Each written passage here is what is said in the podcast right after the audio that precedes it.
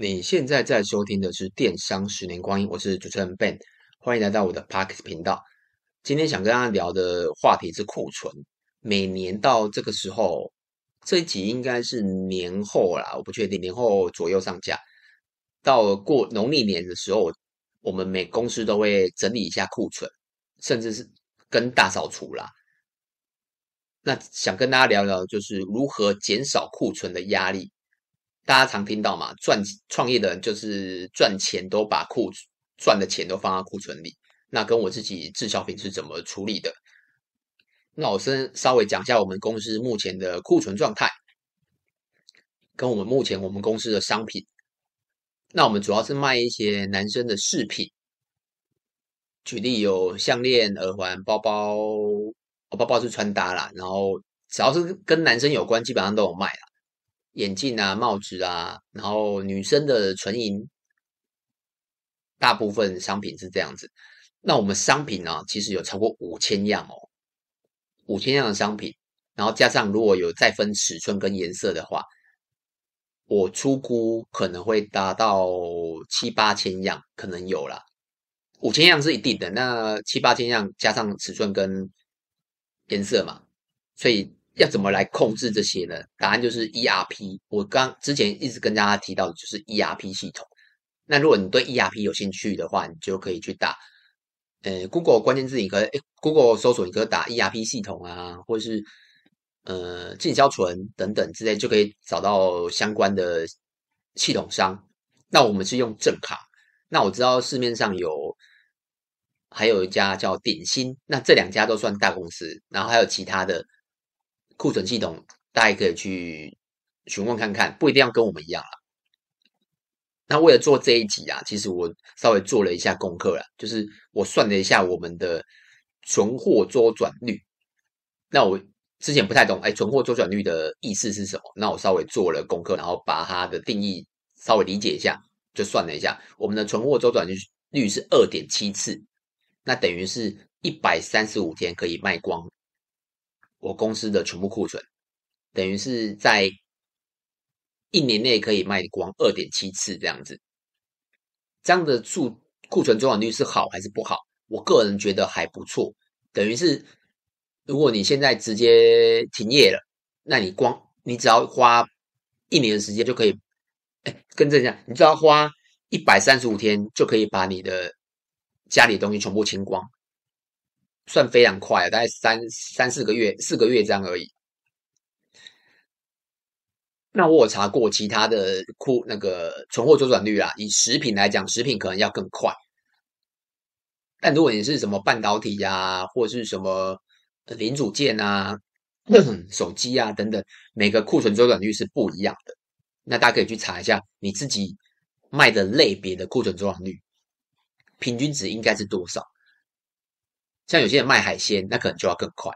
像我们是卖这些穿搭商品，基本上是没有那个保保存期限的。像饰品，如果你不是用一不是用那个合金材质，你是用白钢或是纯银，那白钢大概可以放一二十年都没问题。那纯银氧化就擦一下就可以了。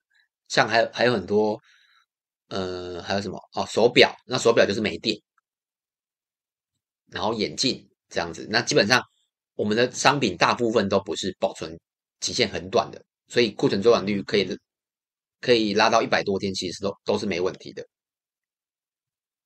那目前呢、我自己的滞销库存的定义是什么？每个人都不一样哦，那你自己去思考自己的。那我们是因为做了太久了，我们自己找出了一套模式跟公式来，觉得配合，哎，就是觉得自己蛮适合这个方式的。我们自己的滞销，我讲是滞销，滞销库存的定义就是在这个商品上架之后的六到八个月完全没有动，因为我们是一上架之后，我们全部平台都会更新，不管是购物中心、虾皮、官网、商城、乐天，我们全部都会大概一个礼拜内全部把它上架。那之后我们往后抓六到八个月，有时候可能比较忙就抓八个月啊，有时候比较闲我就抓六个月。之后就会开始看，哎，这个东西有没有跑？那你说，哇，五千样怎么看？其实不难，就是 ERP 啊。那我们就会开始降价。那降价的幅度其实也不会高哦，就是从举例，如果他是卖原本是卖九百八，那我就卖八百八百八八零。那你说，哎，只降一百，对，没错。我讲了，我不是要出清，我只是要降价。那我刚对我只是要降价而已。有些人可能会觉得，哇，你六到八个月才开始降价，那为什么会拖这么久才处理滞销？就是我刚才讲的，就是商品是没有期限的，没有期限的东西，其实你不太需要花，因为你不需要保养它，也不需要维护它嘛。那没有期限的问题可以拖比较久一点。那第二个是我们定的价格，如果一只手表卖九百八，我们定的价格是合理价，就是市场上的合理价。因为我们在上架的时候，我们都会花很多时间去确定一下这个价格是不是低。中高哪一种？举例好像卡西欧手表，我们不不太可能贵太多。举例，如果市场上一只卡西欧手表是一千块，我们不可能卖一千二，我们顶多卖一千零五十，因为我们是有三年保固，别别人都是一年，那有些是平书，那我们都是公司货，所以我们可以顶多贵个五十块，那这个这个就是合理价。那我在社团其实也有问过大家说，哎，库存的库存的一些相关问题。那有些人问说，哎，库存滞销库存的提早出清会不会有什么优缺点？这样，缺点就是如果你上架三个月之后你就降价，那你可能会卖不到你合理的甜蜜价格。你原本应该赚三百块，那因为你降的幅度太大，那你就只赚到一百块。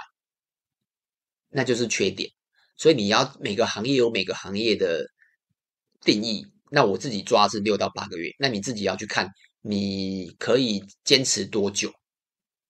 这个时间点时间滞销的定义是没有因人而异啦，因为如果你手那个公司资金比较少的话，那你可能要抓紧一点，因为你必须要让周周转率变快。那因为我们创业太久了，一个东西没有跑，基本上对我们就是。六到八个月的东西没有跑，对我们来讲，对公司来讲，其实没有什么影响。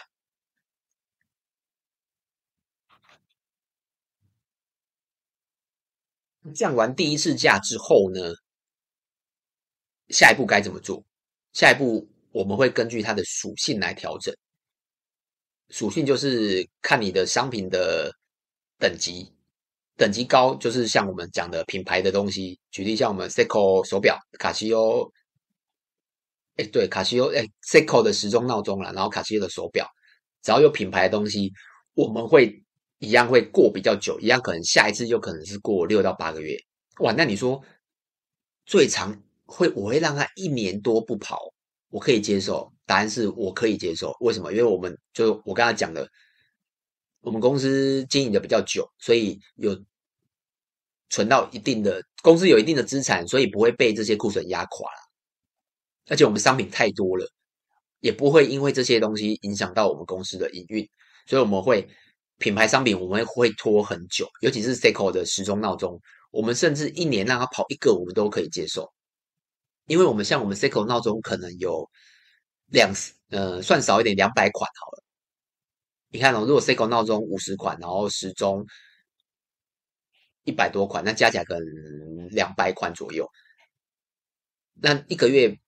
呃，跟等下一年如果跑一个，其实它每个月也会跑，可能三四十个之类的啦。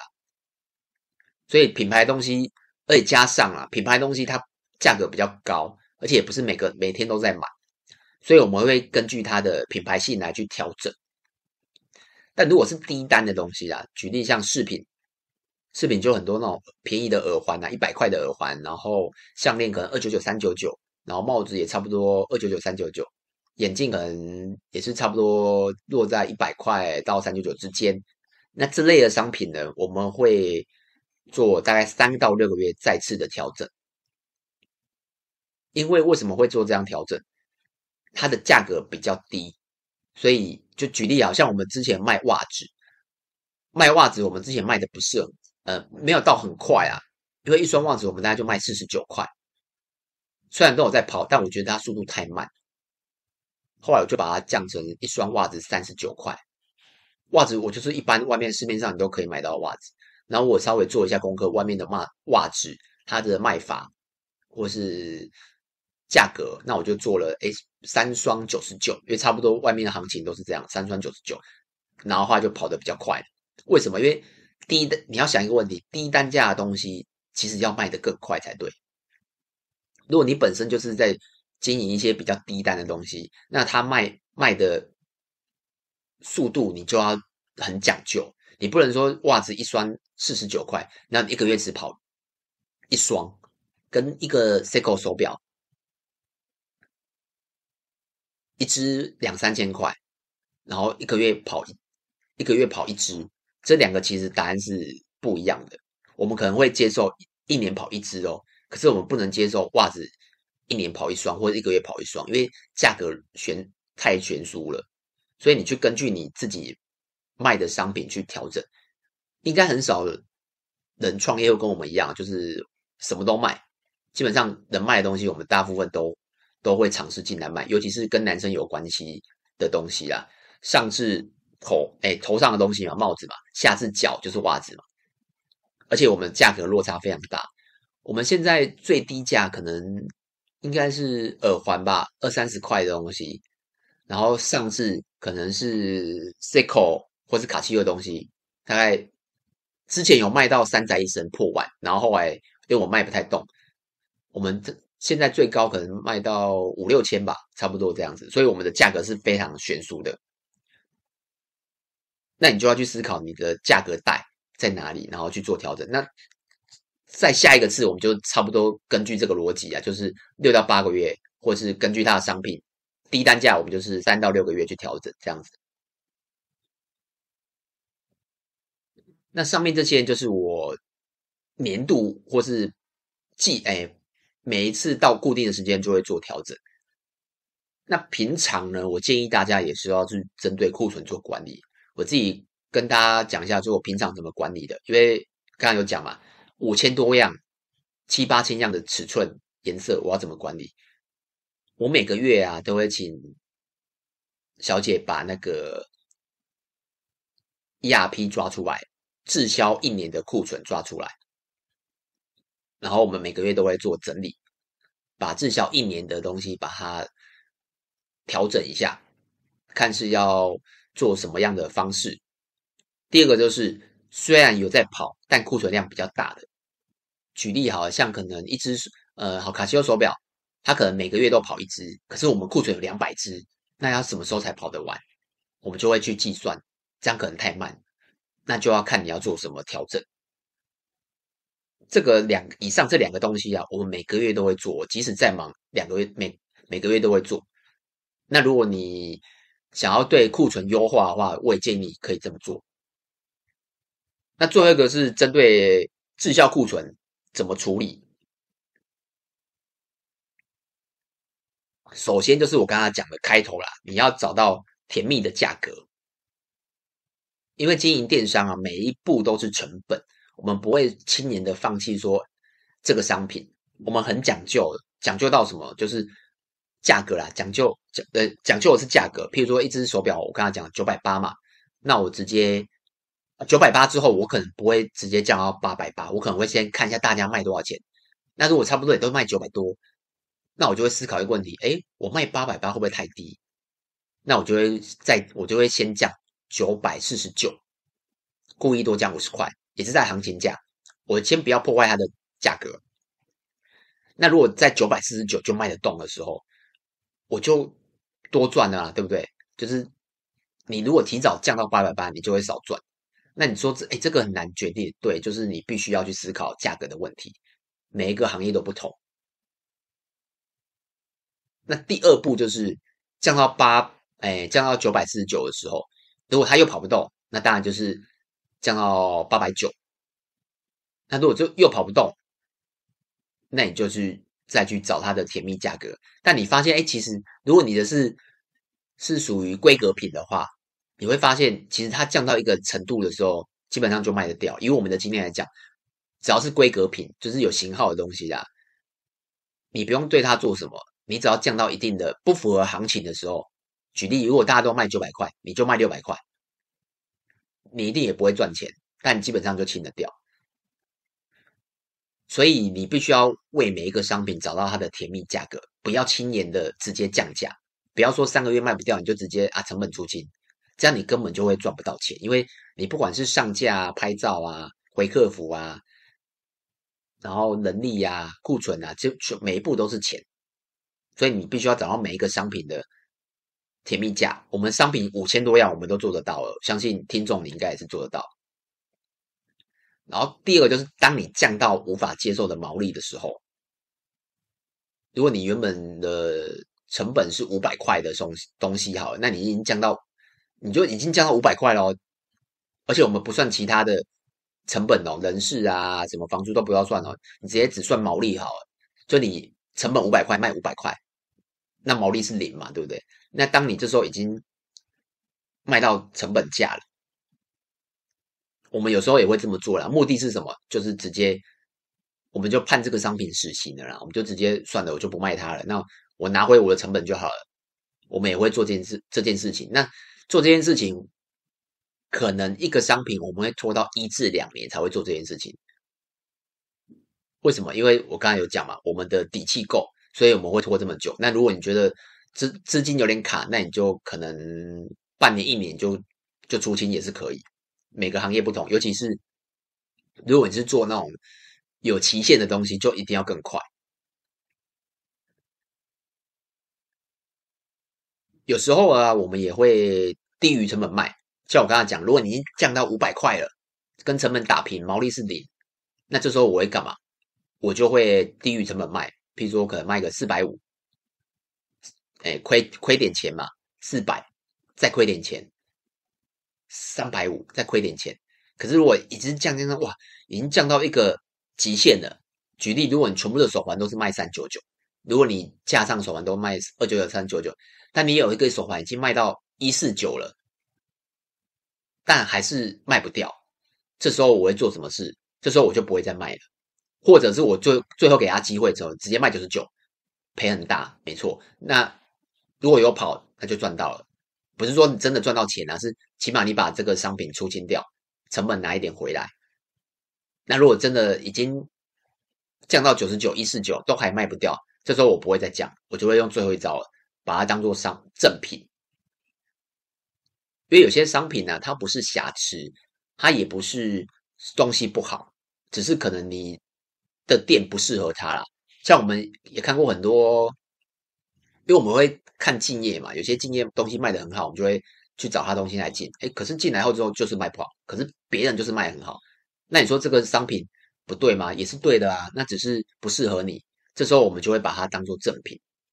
赠品大家不要以为是哦，是烂烂的，其实也还好。像我们很多眼镜、帽子都是还不错的赠品。那为什么当赠品？我刚刚就讲嘛，因为它已经低于行情很多了，但就是还是没人没人要买。